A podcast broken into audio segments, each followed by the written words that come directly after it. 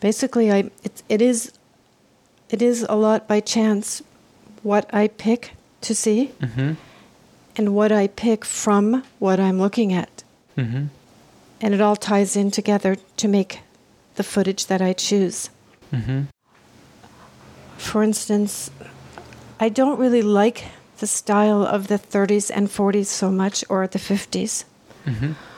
but because I was a young teenager in the late 60s, that was the, that was the time that I kind of came alive when I was a Mhm. young teenager. That was when I started to be interested in music and art. And so I always go to that time with my work, with, with my interest. Mm-hmm. I don't really like images from the 30s and 40s, Mm-hmm. found footage. It just kind of depresses me. And you don't like footage from the time after either. Like from the 80s to 90s to the arts. Yeah, um, not the 80s. Mm-hmm. I'm actually now interested in footage from right now. Mm-hmm. Yeah. And would that um, be found footage or um, footage you would um, take Both. yourself? I have in mind to do something that would be putting more footage together Mm-hmm. rather than just having one Mm-hmm. footage of linking pieces together. I don't know exactly, I don't know at all what it will be like, but I have an idea of, of starting something. It's starting to come to me. Mm-hmm. Well, here's the thing is I, I, I never wanted to be about the past. That's the really important thing for me is that for me it's about being alive right now. Mm-hmm. And so I take this footage and use it as almost like clay. Mm-hmm. Um, I'm drawn to the footage and I like the way it looks and the way it feels.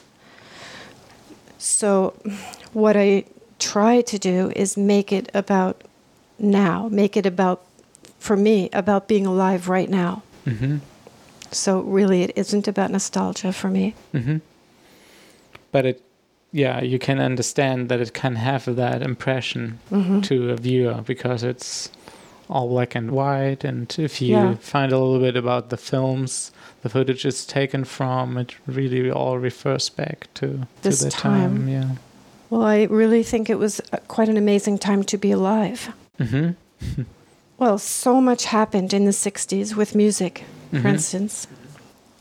It went from being like Frank Sinatra Mm-hmm. to the Beatles, the Rolling Stones, all the British groups, all this. Ama- so, m- music was like a renaissance. Mm-hmm. And I was at the age where music was just beginning to be really exciting for me. I went from listening to something my parents would listen to in the car, Mm-hmm. and I didn't really pay that much attention to, or I couldn't really relate to it. And then when I heard Bob Dylan, Mm-hmm. that was, I just, it was like an explosion for me personally and for the world, kind of.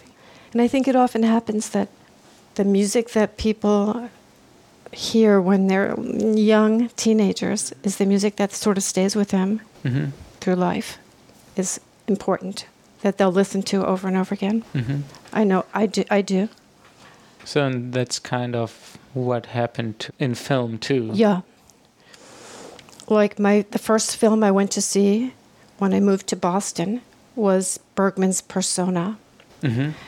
And I sat there and it was one of the first time I ever one of the first times that I had ever seen a film that spoke to me and sort of opened me up to things that I wasn't even aware that I had been thinking about. Mm-hmm. So films, yeah, films same thing. Art When was that? Um, that was probably about 1969, Mm-hmm. Okay. hmm and it was such a big time in the, in this country too. It was all of this civil disobedience, Mm-hmm.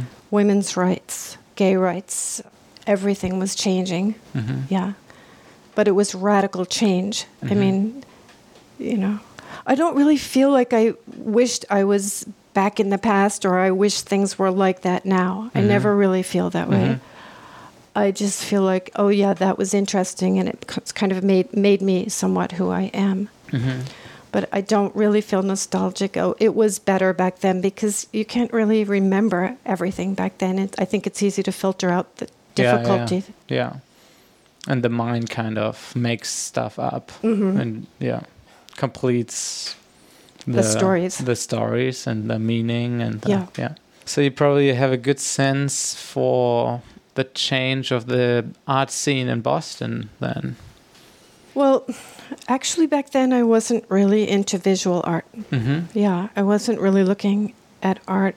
I was in the early 70s, I was actually playing music, Mm-hmm. playing music with people and finding people to play with and then improvising. Mm-hmm. And I did that for a long time before I actually made visual art. I didn't start making visual art until I was in my 30s. Mm-hmm. Yeah. Started with photography. And do you, the way you edit your videos and films, is it related to music for you? Like playing an instrument? It's funny that you say that because to me it's it's exactly the same, Mm-hmm. uh, just a different form. Mm-hmm. Um, because I always improvised, um, and I also practiced. Uh, I even practiced scales when I was playing, Mm-hmm. but that would always lead to some kind of improvisation. And one of the things I just love to do is play with other people. mm-hmm. when I was li- living in San Diego, I met this guy, and um, I asked him if he played music, and he said he did. We wound up playing together, Mm-hmm. and we were such a great duo because we would make songs up, and he would make things. He would play things on his own during the week, and I would do the same, and then we Mhm. would sometimes put them together, and they would go together. Um, but basically I, I played with I played a lot of instruments but nothing very well. Nothing well at all. But enough to play. Mhm. Enough to say something. Mm-hmm. And that's it's very similar how I make my art. Mm-hmm. Yeah. It feels So would you, do you sometimes see you um, working on a on a video as um, practicing? hmm Yeah. I do. Trying things. Mm-hmm. Yeah. Mm-hmm. Trying things and you know, just as many times they don't work as when they work. Mm-hmm. I, I make a lot of things that don't work for me, and I just put them aside after trying really hard sometimes, trying Mhm. too hard sometimes, you know, just then I have to realize just give it up. Do you keep track of them?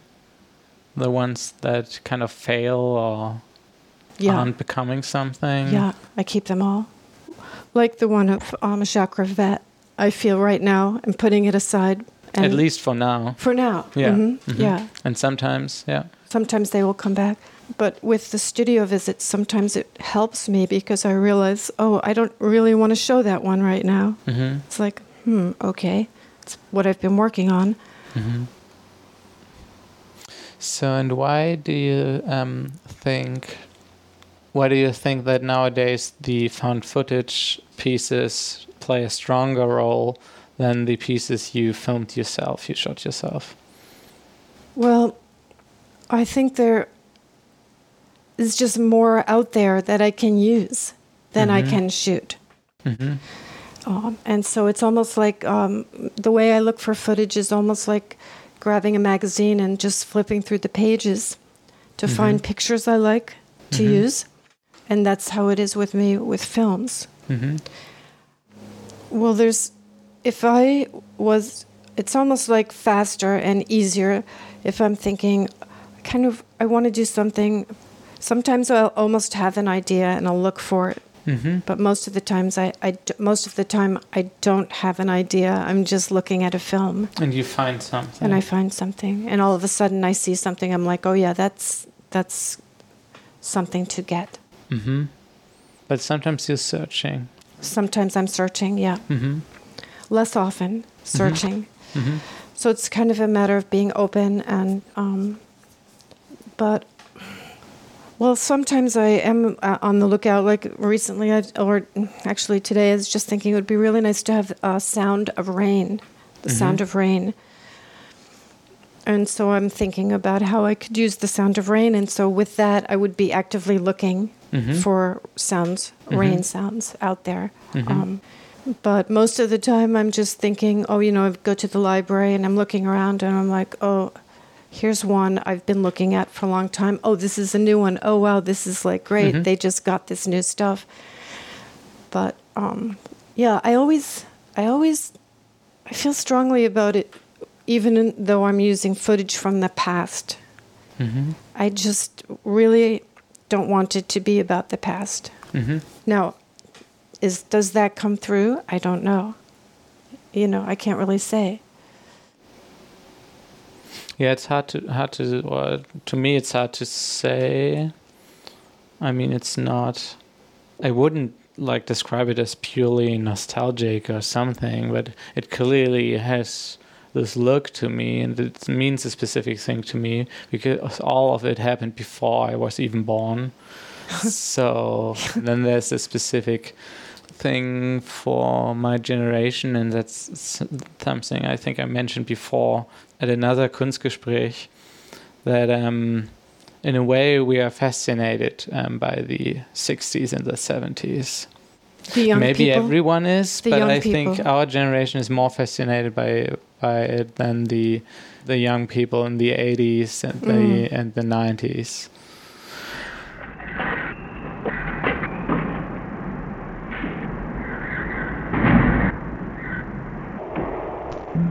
Ist alles. My friend's daughter was sitting on the couch with her friend, and they were listen, watching a movie. And all of a sudden, I can hear what they're. And I was like, "That sounds like something from the '40s." and I was like, "What are you guys watching?" And they were watching like a Fred Astaire movie. Mhm. And I'm like, "Wow, they loved it. They love that stuff." Mhm. I didn't like Fred Astaire. I never did. It always kind of depressed me. And um, and I actually watched footage, black and white footage of my because my father watched a lot of footage on TV, Mhm. war footage, Mhm. and he was obsessed with watching it. And finally, I realized it was because he was looking for himself. Mhm. But I would be around, and so I'd watch it. Mhm. And so that was kind of, in a way, the first films I watched on television, black and white. Kind of thought they were beautiful, actually. Beautiful, but maybe the foundation for, at the same time, for you not liking the films from that time too much. I definitely did not like those films. Yeah, um, they would be on if I was home sick or something from school. That would be on during the day, hmm and I just couldn't bear watching them. And would it be something that which was it just on TV? So why was it um, on Saturday then? afternoons, um, on, on it seemed like on the weekend afternoons it would Mhm. be like filler stuff, Ah, and um, yeah, yeah. I think um, what is connected to this question of yeah nostalgia or not is that um, I think your work is very atmospheric. I think they always create or convey an atmosphere, and yeah, sometimes they communicate a certain mood. Is that something you, you're trying to do? like which one do you mean? I would say all of them. Hmm. Uh, Less so the um, the ones that are a lot about text hmm and almost just text, but uh, that rarely happens. Am I doing that on purpose? I mean, like an easy example, or um, maybe would be the "Everything is Different" piece. So, um, and I think it's it relates to the the air between us piece. Do they come together? Yeah, they were made right around the same time. Um, so it's the way I read it is it as something between two people, and then and then there's music, a little tune, and I think you you see two people, hmm and then you hear this female voice saying everything is different, and I think it creates a specific atmosphere and sets you in a specific mood. Well, I think what I think what it actually is is I I want I want to see something, hmm and so I kind of make it what I want to see or what I want to hear. Mm-hmm. So I, or just, it just kind of happens pretty quickly. I think Mhm. with with those two, and I think a lot of times my best ones happen really fast. It's almost like they just happen. Mm-hmm. That one, I was struck by the two of the people standing on the stairs, and also when I stopped at the footage, I loved the composition Mhm. of the stairs going up on the left, and then a window, and then sort of a window on the right. Mm-hmm. And then the sound was already a melancholy sound. Mm-hmm. And every time it played in the film, I just, I really loved the sound. Mm-hmm. But I wanted the film to be even more melancholy. Mm-hmm. And so I wanted to slow it. So I slowed it down. Mm-hmm. And I, s- I wanted to slow it down so much that you couldn't really slow it any more than that. Mhm. And so I guess, yes, I was creating, creating a mood. Yeah. Mm-hmm. Yeah, because I wanted it to be melancholy. I think that's where it kind of connects because if you don't read nostalgia as an as like a value statement that is like a a, bad thing, then it connects to melancholia and to ideas or feelings of futility, sometimes maybe boredom or some kind of existential loneliness or something like that. So it becomes like this field of related concepts and feelings. Yeah. To me, that's a field where many of your works connect. Yeah. And, um, and like in thinking about my next installation, the few pieces that I'm thinking that I would have in them, I think Mhm. would be less than maybe usual. Mm-hmm. And um, the studio visit yesterday actually helped me uh, as we were talking. I started to see see them together, and yes, I'm definitely creating a mood. Mm-hmm. Yeah, um, I think connected to the um, yeah moods and atmospheres is also your interest in in time mhm. as a topic because you use time in all kinds of ways or you talk about time in all kinds of ways. And obviously there's always time when you use film because it happens in time but you are putting an emphasis Mhm. on it. And so i can find in your work time as duration. I can find time as a form of distance. I can find it as a gap as a weird form of in-betweenness or as timing as we talked before like in connection to music. And and i can find it as an, a form of anthropology actually. How so? because humans are always in time and we are aware of that.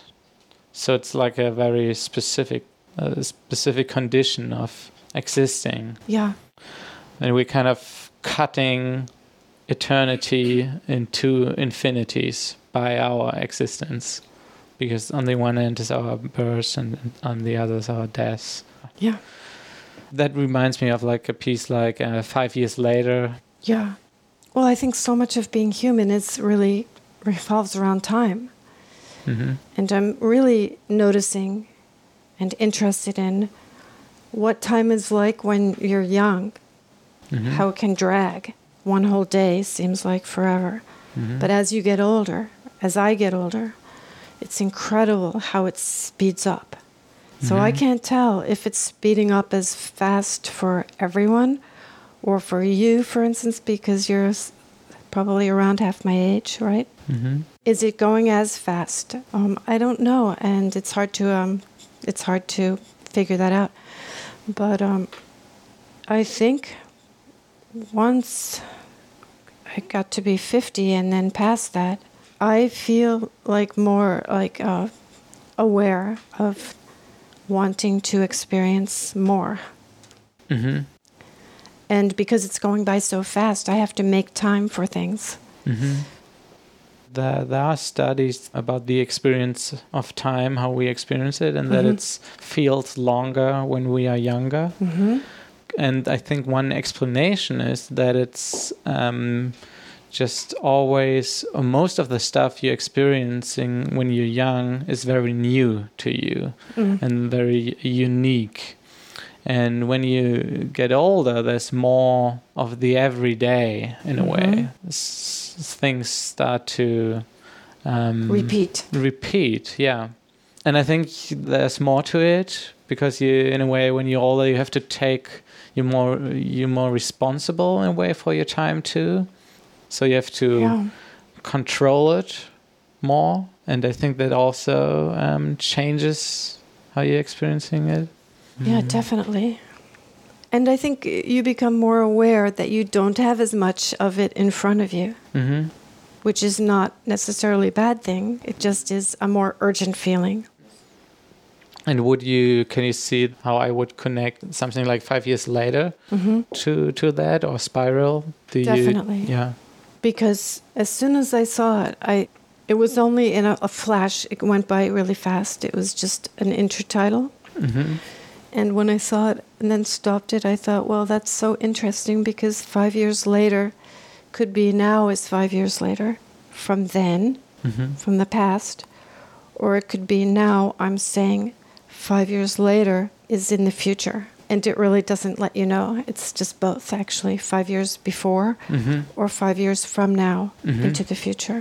hmm And I think I like that ambiguity. hmm Yeah, I, I like that ambiguity in my work actually because Mhm. it helps me feel like people can make their own interpretation hmm if it's more ambiguous. And for me, it, it is more ambigu- It is ambiguous for me. Yeah. Yeah, you you have a, a hunch or an intuition that a piece is good or could be interesting, Yeah. and then you put it out there, and then they can they become something else with the mm-hmm. audience and how they respond to it, and then Yeah, yeah, very much. And I even noticed that during the studio visit yesterday, it becomes so much a conversation. But I think that's interesting. What happens? You put something out, and then what happens? And then it becomes sometimes more, uh, it becomes alive to you because someone is telling you something about what they get from it. And um, but the time thing, when you Mhm. look back, hmm and I think that's a good thing because the test of time, sometimes you, in the past, you're like, I don't really like that now. hmm And um, if you're lucky, you can just pull it out. but I mean, for me, because for me, a, a lot of things that I've made, say, be, 2008 before then and Mhm. before then, I'm not, I don't really like very much. I don't like it all right now, some of Mhm. them. And I actually wish I could just like for, have them just gone. erase them from your hmm history in a way, from the history. Yeah. Of the, yeah. because I, I in a way I feel like my work actually started to get to be more what I want it to be. Thank you. Where's my keys? Can um let's see if I can reach my keys. Oh, okay. um, Let's see. Can you um open the second one down? Yeah, and there's yeah, right in here there's something. this works. Yeah. Do you got one? I'll get another, Yeah. yeah. Um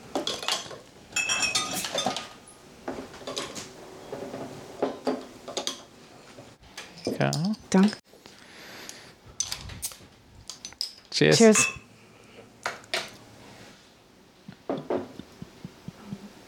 Do you think about the um, relation your works have to conceptual art in, in general, especially the text pieces? The text pieces is more, hmm I'd say. Yeah. But do you th- is that something you would think about, as in like Yeah. that you're commenting on that, or is it just something you're interested in doing? Sometimes I think about where does it fit in hmm with other artists' work um, using with words. hmm I guess I don't. I don't really consider myself very concept as a conceptual artist. hmm I really consider myself more of a poetic artist. hmm Yeah. So that's more where the words, the words pieces are coming from. hmm Yeah. So you're more you're just using the strategies of conceptual art, or certain traditions of conceptual art of putting Like- text in the Yeah. exhibition space. Mm-hmm. Yeah, it just feels like when I see text, it's just the perfect thing to say. Or when I see a text that I would use, it's it's saying what I want what I want to say. Mhm. And in a way, it's saying it perfectly. Because if I had to think about how I might film that, if I wanted to say the same thing with film, Mhm. but uh, I, I, I, I especially like it when it's ambiguous because I mean, we talked about this yesterday of like, I want to tell you something. Mhm. It can have so many connotations. Mhm. It can be something that you really want to say, or it can be something that's really hard to say, or something that's, or someone can be saying it to to you, and it can be something that you don't want to hear. Mhm. I want to tell you something for me is just like the basic thing that a person makes a person want to communicate. And then the specific piece is the one that is pumping, Mm-hmm. like a heartbeat, yeah, or like. like a heartbeat. That's how I see it hmm because it was actually going really fast. The, the footage was going really fast, and I slowed it way down so that it would kind of mimic a heartbeat hmm type of speed. And to me, that makes it so much more emotional.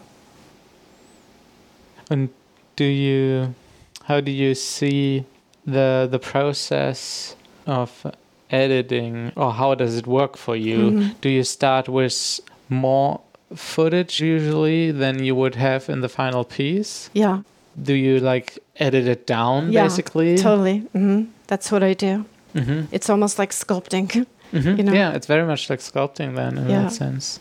I just start with usually a lot, and um, then I just get it down, down. It's almost like my thing in a way is how little has to be there to Mhm. say something. hmm But that's really important in my work. hmm And that's where um, your video pieces and your text pieces connect to you Mhm. really, because often you go down to one word or you Yeah. you go down to one frame. Sometimes you have several frames, but then it's like you have one sentence or Mm-hmm. one one sequence maybe, and that's very different to your earliest film, your first film, because that's more Mhm. classical in this way of like montage of adding stuff Mm-hmm. Yeah. putting one image next to another image to create something else and then you put like a yeah. yet another image next to those two That's kind of what I'd like to do going forward is make something that is additive. mm-hmm. hmm so you kind of yeah in a way you you just know this um reduction thing so well now because you tried it in so many ways Yeah. So now you can start adding stuff Yeah. again. And sometimes what's interesting to me too, the the way you would edit a video, it's not just reducing and, and it's not just like creating a rhythm uh, or very musical. It also has like a certain idea of making it a loop that the video has to work as a loop. And then you would, with something like Spiral, for example, you would really cut it in a way so the beginning and the end are kind of obscured. Because we we're seeing this is it a girl or a boy? We're seeing this kid like drawing circles mm-hmm. And more and more circles starting in the middle on a chalkboard and then it's pretty clear how the end would look like. It would just be full and then the film would start again. But you kind of deconstructed that in a way this classical way of ending this little sequence and starting it again. So it um yeah, it has less of an beginning and an end, Yeah. and it's more of a loop that has no beginning or end. Yeah. Well, I think the circular w- is kind of about no beginning, no end, Mhm. right? hmm Um, that one was about a lot of things to me. It was about being a, a child. hmm It was also about being an artist hmm because of sort of the obsessive drawing. Starting from scratch again. hmm Then sometimes not starting from scratch, just keep going. And it's also about a very basic way of saying something. hmm So it's almost like I want to tell you something. hmm It's it really relates to that piece. Because here's this child and it is it is kind of ambiguous. I think of it sometimes well I think of the, the circle as a very basic it's the very basic shape. hmm Um, a lot of times I notice um, when I've seen little kids drawing, it seems like girls like to make circles when they're really young. That like the first things they do is like make a circle with a crayon. hmm So here's this kid making these circles, and basically, to me, it's the most basic thing that you could say hmm with, uh, you know, or write, or Mhm. you know, maybe besides for just a straight A line. line. Yeah. Mhm. hmm Um, so to me, it's this. It's, it's really uh, just talking to. I want to tell you something because that's what I think the kid is saying. I, I'm, or I'm just talking. hmm Yeah.